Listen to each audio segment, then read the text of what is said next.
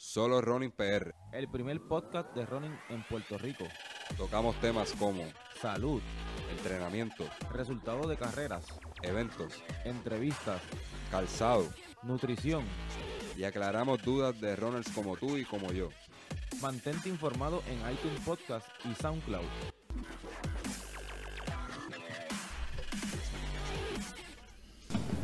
Buenas y bienvenidos a otro episodio de Solo Running.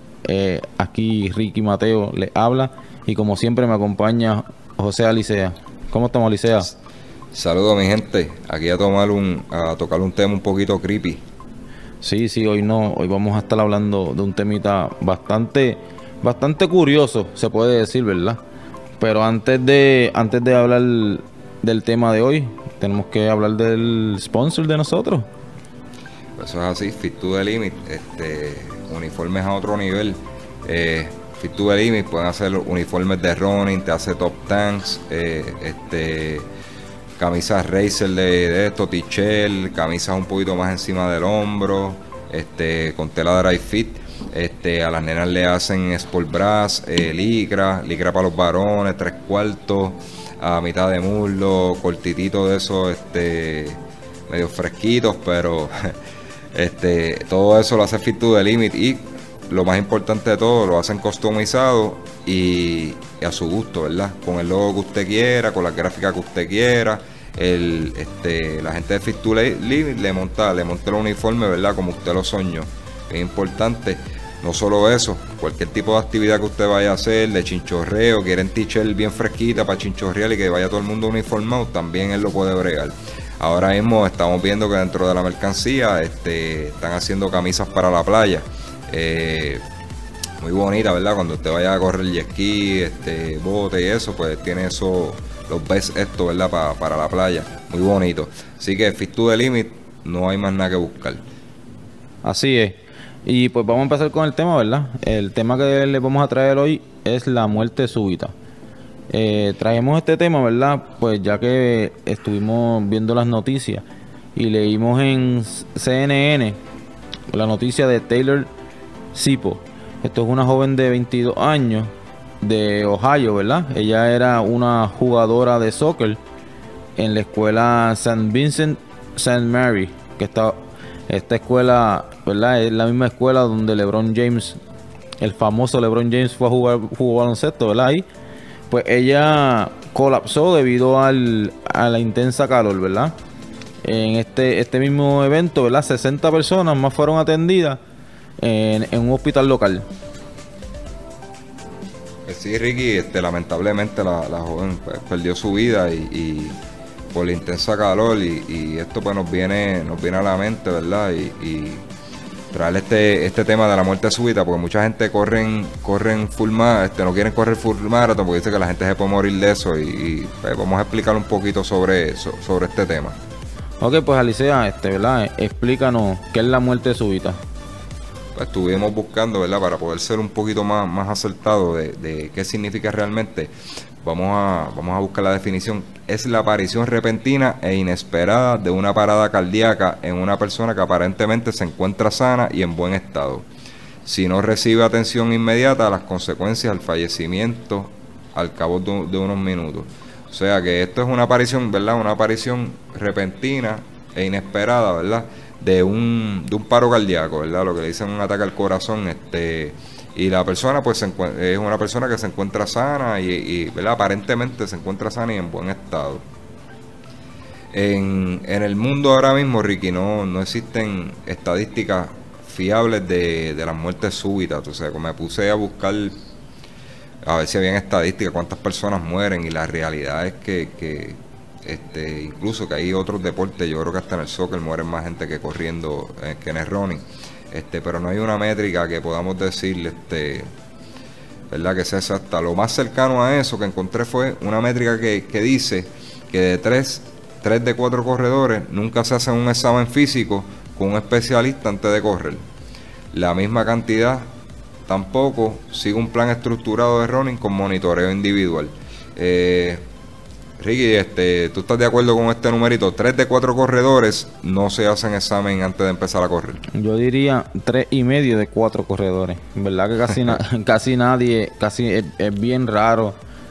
Porque ya los elites, ya ellos, esa gente, pues sí, ya ellos tienen sus personal trainers que lo, que lo chequean. Pero una persona corredor normal como tú y yo, no, no es, es bastante, yo creo que se altera la, ese número.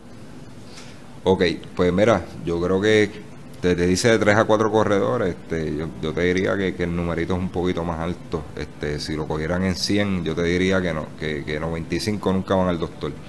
Eh, y eso tú lo puedes notar en las carreras cuando llega mucha gente mareado y, tú ves que no, no están en buena condición física y se tiran a correr un 5K, un 10K, llegan y se marean y se ponen malos. Este, eso es bien peligroso, ¿verdad? Eh, este, tratar de llevar el cuerpo al límite sin tener una buena preparación y, alguien que te esté monitoreando este, el entrenamiento. Y eso, y eso, ¿verdad?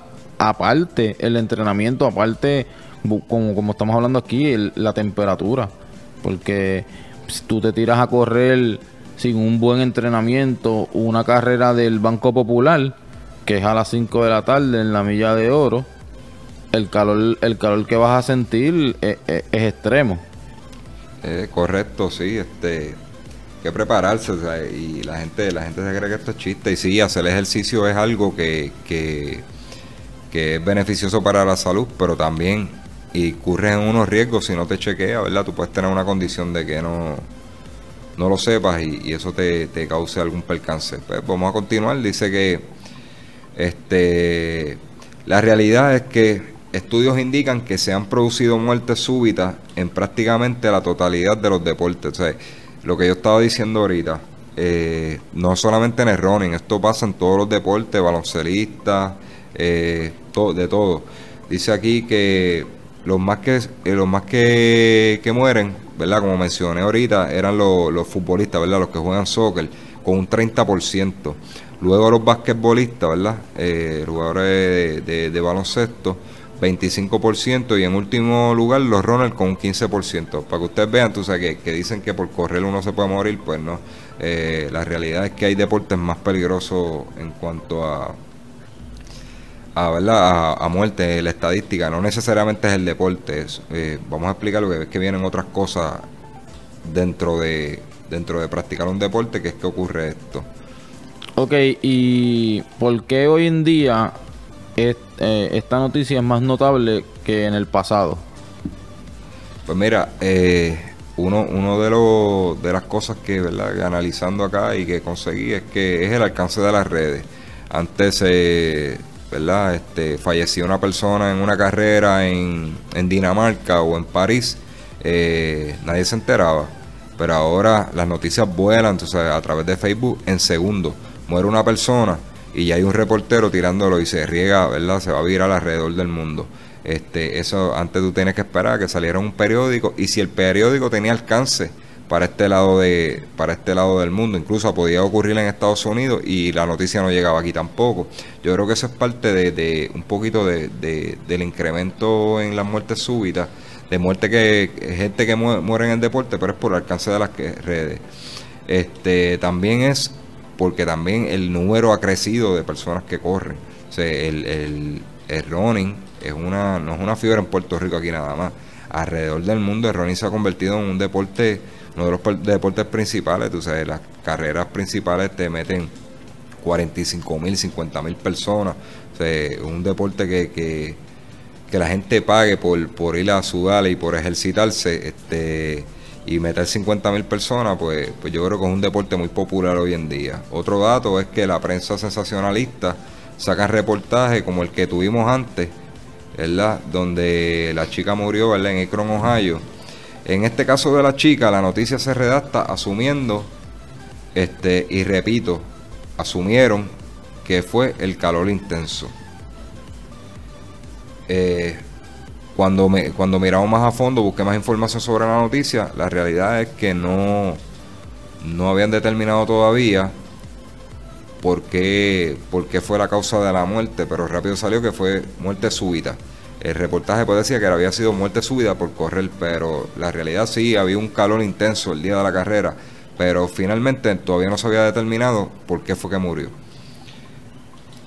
Ok, eh, entonces, ¿cuáles son, cuáles pueden ser las causas de, esta, de esta muerte? Pues mira, dentro de las causas, este, eh, vamos a hablar un poquito ahora como, en términos de, ¿verdad? De, la medicina. Dice que la cardiopatía isquémica es la causa más frecuente con un 90% dentro de las muertes súbitas. ¿Y qué es esto? Es una enfermedad ocasionada por la arteriosclerosis eh, de las arterias coronarias, es decir, las encargadas de proporcionar sangre al músculo cardíaco, miocardio. Es una, una, condición que afecta a, a estas arterias que son las encargadas de, ¿verdad? de proporcionarle sangre al músculo como tal, ¿verdad? lo que está alrededor del, corazón. La otra causa es la enfermedad cardiovascular previa, eh, alteración de la función cardíaca. Esta es causada por una dilatación del corazón por una válvula dañada o por anomalías congénitas en el músculo del corazón no obstante, se han dado casos de personas que no habían padecido de ninguna patología de este tipo. Eh, vamos a buscar por aquí qué más. Entonces, otra de las causas que, dicen los doctores, que es el síndrome de Brugada. Que esos son eh, estos más conocidos, estos son los, estos episodios de, de, taticardia. Eh, pero en, el ventrículo, ¿verdad? Ventricular. Otra eh, otra y la última causa, ¿verdad?, de, este, que la achacan a la, a la muerte súbita es la taticardia ventricular polifórmica. Esto es este, parecida a la, que mencionamos, mencionamos anterior, pero esta es de, manera hereditaria. Tú la, tú la puedes heredar de, tus parientes. Este, un poquito complejo, ¿verdad? Estos términos para, para, el, para el disco duro de nosotros, pero si usted tiene alguna de estas condiciones, vamos a repetirlas rapidito la cardiopatía isquémica, eh, enfermedad cardiovascular previa. Tenemos el síndrome de Brugada, que son episodios de taticardia, y la taticardia ventricular polifórmica. Si usted tiene alguna de esas condiciones, este, vaya un doctor de ese seguimiento. No es que no se ejercite, pero no, no se tome un riesgo para para por seguir ejercitando por la fiebre, creyendo que no va a pasar nada, porque esto, ¿verdad? Muerte súbita, esto es algo que tú no lo esperas y la gente cae muerta y tú sabes, pero no necesariamente es por running, es porque tienen unas condiciones, unas condiciones previas, ¿verdad? Unas condiciones cardíacas que no se las atendieron o no conocían que las tenían. por eso es que no es el en sí la causa de la muerte súbita. Son condiciones que ya tú tienes y no te las trataste o no sabías que las tenías. Ok, y hablando de estas condiciones, ¿cuáles pueden ser los, los síntomas o las características que toma el corredor? Pues mira, eh, cuando usted ve a una persona que pierde el conocimiento, que no, no, no responda a, cualquier estímulo, ¿verdad? Usted, usted lo toca o lo llama, ¿verdad? No, no responde a ese estímulo que deja de, ¿verdad? Deja de respirar por un momento. Este, o usted ve que la piel se este, pega a perder el color de la piel y pasa de un color como de rosadito, ¿verdad? A un azul este, violáceo. ¿Cómo le explico? Este, es como nosotros que se, se pone morado, como decimos en el, en el español jíbaro. Si la persona se empieza a poner morada, pues son síntomas de eso. No necesariamente que le vaya a pasar, pero corra y es mejor evitar una tragedia. Ok, eh, y ya que, ¿verdad? Hablamos de lo que es los síntomas, las causas, la muerte súbita como tal. Eh, ¿Cómo un corredor puede evitar? Pues mira, este, antes de empezar a correr, vaya donde un doctor. Eh, definitivamente tiene que ir donde un doctor o hacerse un, electro, un electrocardiograma eh, periódicamente, ¿verdad? Una o dos veces al año.